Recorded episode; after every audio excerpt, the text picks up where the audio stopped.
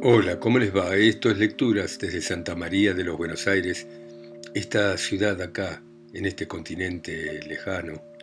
Y vamos a continuar leyendo esta gran novela de Scott Fitzgerald, El Gran Gatsby. Y sigue de esta manera. Sí, estuve en una fiesta hace más o menos un mes en casa de un tal Gatsby. ¿Lo conoces? Vive al lado de mi casa. Es sobrino o primo del Kaiser Guillermo, que por eso tiene tanta plata. ¿Sí? Asintió. Me da un poco de miedo. No me gustaría nada que se la agarrase conmigo. Esta información apasionante sobre mi vecino fue interrumpida por la señora McKee, que de repente señaló a Catherine con el dedo. Chester, podrías hacer algo con ella, dijo, pero el señor McKee asintió aburrido y volvió a concentrar su atención en Tom. Si pudiera llegar allá, me gustaría trabajar más en Long Island. Lo único que pido es que me dejen empezar. ¿Por qué no habla con Myrtle? dijo Tom, soltando una risa y aprovechando que la señora Wilson venía de la cocina con una bandeja. Ella te puede dar una carta de presentación, ¿verdad, Myrtle? ¿Dar qué? preguntó un poco sorprendida. Le puedes dar a Maki una carta de presentación para tu esposo, para que haga unos cuantos estudios suyos. Siguió moviendo los labios en silencio mientras continuaba inventando George Wilson en la bomba de nafta o algo por el estilo. Catherine se inclinó hacia mí muy de cerca y me dijo al oído, Ninguno de los dos soporta a la persona con la que están casados. ¿No? No, no lo soportan. Miró a Myrtle y luego Tom. Y yo pienso, ¿por qué siguen viviendo si no las aguantan? Si yo fuera ellos, me separaría y luego me divorciaría y me volvería a casar inmediatamente. Ella tampoco quiere a Wilson. La respuesta fue inesperada. Vino de Myrtle, que había escuchado mi pregunta, y la respuesta fue obscena y violenta. Ya ves, exclamó triunfalmente Catherine y volvió a bajar la voz. Es la esposa de él la que nos separa. Ella es católica y los católicos no creen en el divorcio. Daisy no era católica y me molestó un poco la mentira tan rebuscada. Cuando se casen, siguió Catherine, se van a ir al oeste por un tiempo, hasta que todo se haya tranquilizado. Sería más discreto irse a Europa. Ah, ¿Te gusta Europa? exclamó con sorpresa. Acabo de regresar de Monte Carlo. ¿Sí? Sí, el año pasado fui con otra chica. ¿Y estuvieron mucho tiempo? No, fuimos a Monte Carlo y regresamos. Fuimos vía Marsella. Teníamos más de 1.200 dólares cuando empezamos. Y dos días después habíamos perdido hasta el último dólar. La pasamos horrible en el viaje de regreso, te lo puedo asegurar. Dios, qué ciudad tan fea. El cielo del atardecer, semejante al azul profundo del Mediterráneo, resplandeció por un momento en la ventana y entonces la voz aguda de la señora McKee me trajo de nuevo a la habitación. Yo también estuve a punto de equivocarme, afirmó con energía. Estuve a punto de contraer matrimonio con un insignificante judío que llevaba años detrás de mí. Yo sabía que no estaba a mi altura y todos me decían, Lucille, ese hombre no está a tu altura, pero se habría salido con la suya seguro si yo no hubiera conocido a Chester. Sí, pero escucha, dijo Myrtle Wilson, moviendo la cabeza hacia arriba y hacia abajo. Vos por lo menos no te casaste. Por supuesto, yo sí me casé, dijo Myrtle de manera ambigua. ¿Por qué te casaste, Myrtle? preguntó Catherine, si nadie te obligó. Myrtle meditó un poco. Me casé porque era una buena persona, era un caballero, dijo al final. Creí que sabía lo que era buena educación pero al final no servía ni para limpiarme los zapatos con la lengua. Pero durante un tiempo estuviste un poco loca por él, dijo Catherine. ¿Loca por él? Myrtle gritó incrédula. ¿Quién ha dicho que estaba loca por él? Jamás he estado más loca por él que por ese hombre. De repente me señaló con el dedo y todos me miraron de manera acusadora. Intenté que la expresión de mi cara dejara bien en claro que yo no aspiraba a ningún tipo de aprecio de parte de ella. Fue una locura casarme. Supe inmediatamente que me había equivocado. Él le pidió prestado a no sé quién el mejor traje que tenía para el casamiento y no me dijo una sola palabra. Y un día el hombre vino por su traje, un día que mi esposo no estaba. Ah, ¿el traje es de usted? Dije. Pero me acabo de enterar. Se lo di y luego me tiré sobre la cama y me pasé toda la tarde llorando. Tendrían que separarse, resumió Catherine.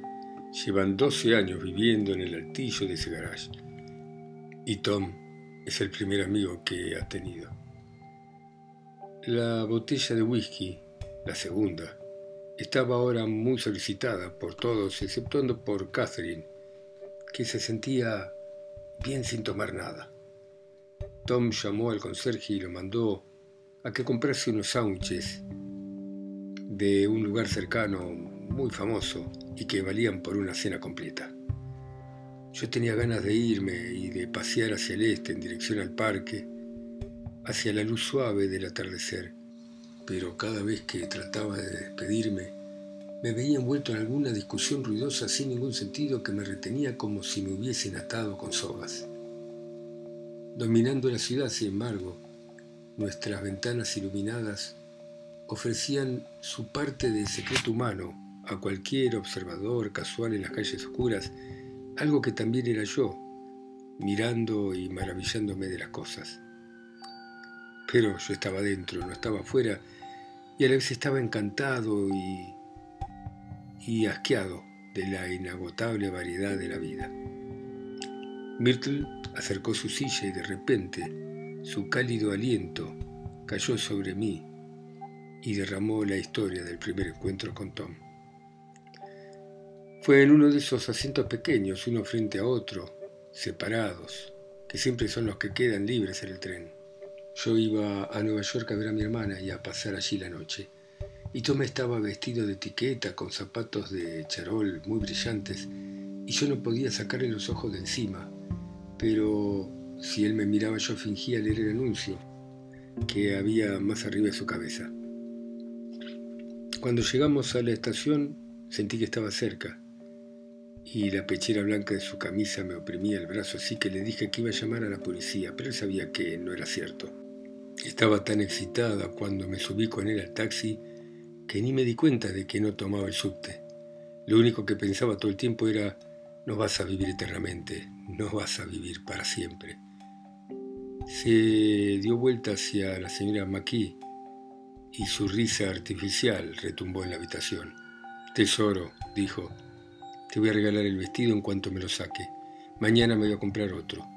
Voy a hacer una lista de todas las cosas que necesito. Un collar para el perro, uno de esos ceniceros lindos con un invento de esos para tragarse la ceniza, una permanente, un masaje, y una corona con un moño de seda negro para la tumba de mi madre para que dure todo el verano. Voy a hacer una lista de todas las cosas que no he hecho para que no se me olvide ni hacerlas. Eran un poco más de las nueve y casi instantáneamente miré el reloj y vi que ya eran las diez. El señor Maquis se había quedado dormido en la silla, con los puños cerrados sobre los muslos. Parecía la foto de un hombre de acción. Tomé el pañuelo y le limpié la espuma de afeitar seca que todavía tenía en la mejilla y que me había molestado toda la tarde. El perro miraba desde encima de la mesa, un poco cegado por el humo y de vez en cuando gemía débilmente. La gente reaparecía, desaparecía, hacía plae para ir a algún lugar y se perdía, se buscaba, se encontraba a un metro de distancia. Cerca de la medianoche, Tom Buchanan y la señorita Wilson, de pie cara a cara, discutieron con pasión si la señora Wilson tenía derecho a pronunciar el nombre de Daisy. Daisy, Daisy, Daisy, Daisy, Daisy, gritó la señorita Wilson. lo voy a gritar todas las veces que me dé la real gana. Con un movimiento rápido y seco, Tom Buchanan le rompió la nariz con la mano abierta. Entonces, por encima de la confusión y quejido de dolor entrecortados que no terminaban, se llenó el suelo del cuarto de baño de toallas empapadas de sangre y de mujeres indignadas que se quejaban en voz alta. No había terminado de salir cuando se volvió y vio la escena. Catherine y su mujer, que protestaban y gritaban, intentaban consolarla mientras, con elementos del botiquín en la mano, tropezaban con los muebles que llenaban la habitación y la desesperada figura del sofá, que no dejaba de sangrar y trataba de proteger con las páginas de Town Tattle los tapices y las escenas de Versalles. Entonces el señor Maquis dio media vuelta y reemprendió el camino hacia la puerta. Tomé mi sombrero de candelabro donde lo había dejado y fui atrás de él. Venga a comer un día, sugirió mientras el ascensor que gemía bajaba. ¿A dónde? A cualquier lugar. No toque la palanca, se quejó el ascensorista. Perdone, dijo el señor Maquis con dignidad, no me di cuenta. Fantástico, dije yo, será un placer.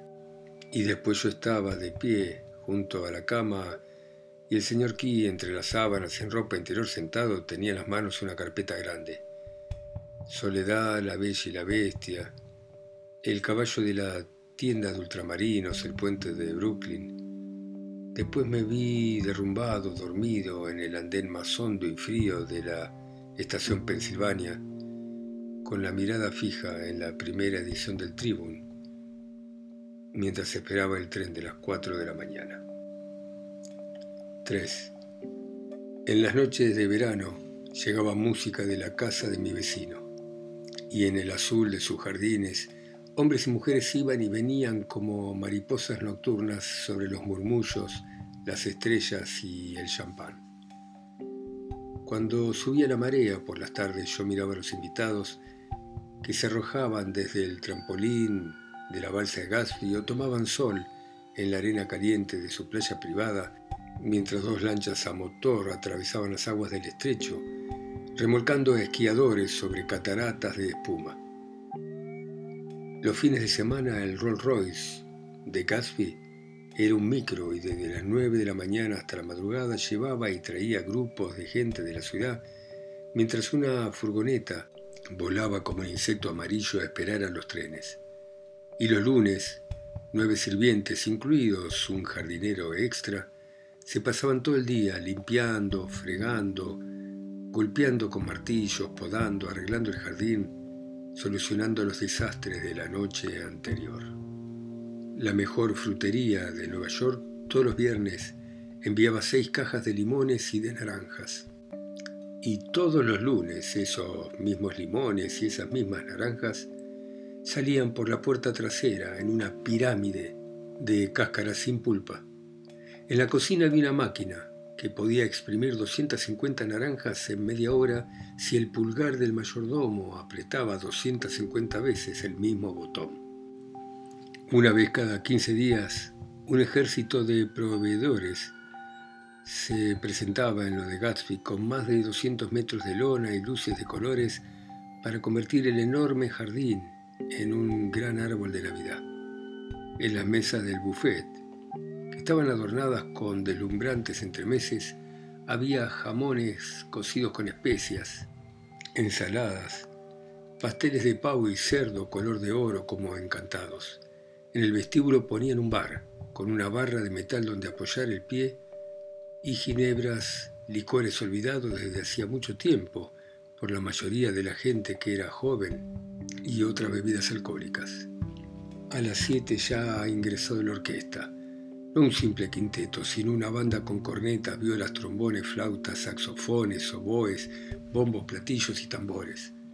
Los últimos nadadores acaban de regresar de la playa y se están vistiendo para la fiesta en el primer piso.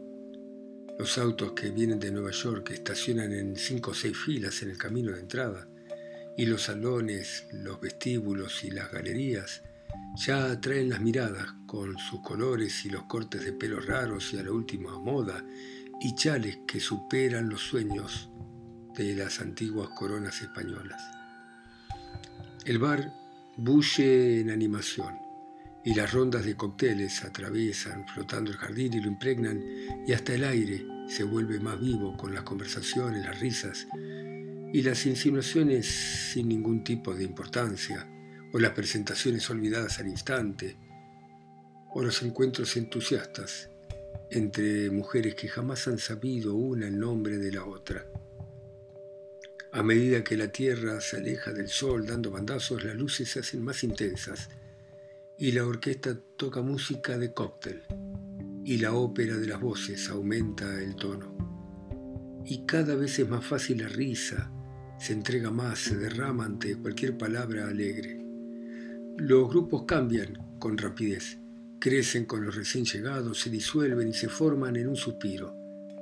Ya se ven chicas seguras de sí mismas que vagabundean y serpentean entre invitados más sólidos y estables.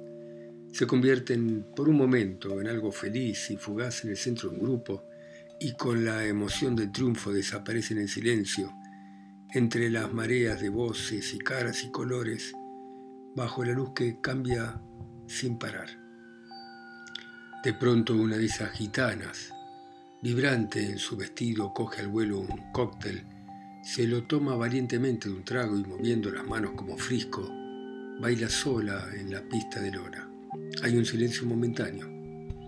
El director de la orquesta ve obligado a acoplarse al ritmo de la muchacha y se disparan las habladurías mientras corre la noticia falsa de que es la suplente de Gilda Gray en el Follies ha empezado la fiesta. Creo que la primera noche que estuve en la casa de Gatsby fui uno de los pocos que realmente habían sido invitados. La gente no estaba invitada, sencillamente iba. Se subían en coches que los llevaban a Long Island y no sé de qué manera terminaban en la puerta de Gatsby. Una vez allí, alguien que conocía a Gatsby los presentaba y a partir de ese momento se comportaban según las normas de conducta de los parques de atracciones.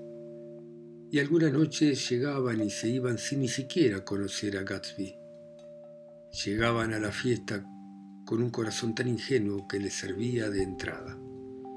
A mí me invitaron en serio. Un chofer enfundado en un uniforme de color azul turquesa cruzó el jardín de mi casa el sábado a primera hora con una nota de su patrón muy formal. Gatsby se sentiría muy honrado, decía, si yo pudiera asistir a su pequeña fiesta esa noche. Me había visto varias veces y desde hacía tiempo tenía intención de hacerme una visita, pero una serie de circunstancias lo habían impedido. Firmaba J. Gatsby, con una caligrafía majestuosa. Vestido con un impecable traje de franela blanca, Pisé su pasto un poco después de las siete y media y vagabundía incómodo entre gente a la que no conocía, aunque cada tanto me encontraba alguna cara que había visto en el tren. Me impresionó la cantidad de jóvenes ingleses que había por todas partes, todos muy bien vestidos, todos con pinta de tener hambre, todos hablándoles en voz baja y muy serio a americanos prósperos y sólidos. Di por supuesto que vendían algo, automóviles, seguros, bonos. Por lo menos eran conscientes del dinero fácil que se movía alrededor de ellos y estaban convencidos de que sería suyo a cambio de unas cuantas palabras en el tono adecuado.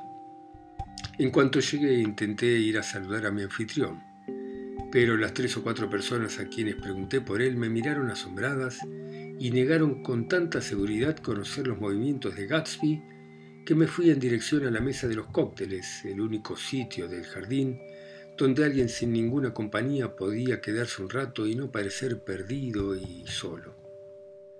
Había decidido, desconcertado, emborracharme de manera escandalosa cuando Jordan Baker salió de la casa y se detuvo en lo alto de la escalinata de mármol para observar el jardín con interés y desprecio.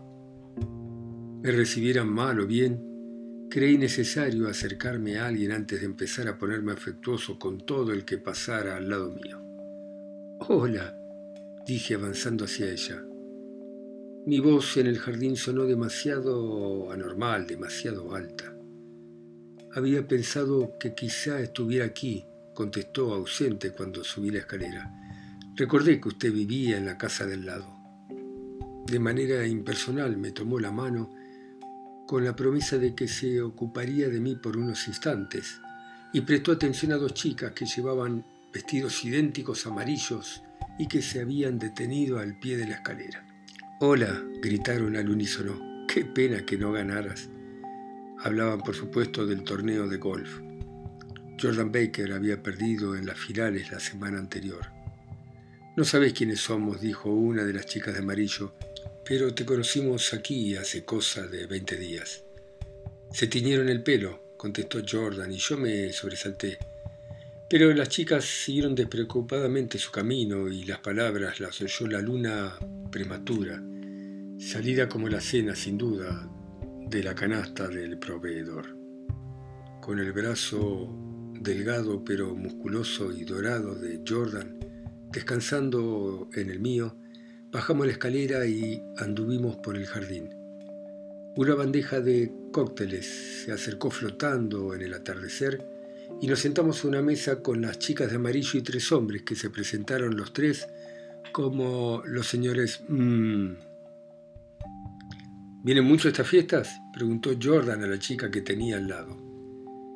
La última fue en la que te conocí, contestó la chica con voz enérgica y segura, se dio vuelta hacia su amiga. Vos igual, ¿no, Lucille? Así era. Me encanta venir, dijo Lucille. Me da lo mismo hacer lo que sea, así que siempre la paso bien. La última vez se me rompió el vestido con una silla y él me pidió mi nombre y dirección y antes de una semana recibí un paquete de Croarier con un traje de noche nuevo. ¿Y te quedaste con él? preguntó Jordan. Pero claro, me lo iba a poner esta noche, pero me queda un poco ancho de pecho y lo tengo que arreglar. Es azul con adornos lavanda salió 274 dólares. Un tipo que hace esas cosas no es normal, dijo la otra chica con vehemencia. No quiere tener problemas con nadie. ¿Quién no quiere tener problemas? Pregunté. Gatsby. Alguien me dijo. Las dos chicas y Jordan acercaron la cabeza confidencialmente. Alguien me dijo que una vez mató a un hombre. Bueno, muy bien, dejamos acá la historia del gran Jay Gatsby, estas fiestas espectaculares que da este vecino, amigo de la pareja de Tom Buchanan, su mujer y su amante. Y seguiremos mañana ustedes escuchando en sus ciudades, continentes, islas, países, habitaciones, autos. Mi voz que está acá, sola y lejos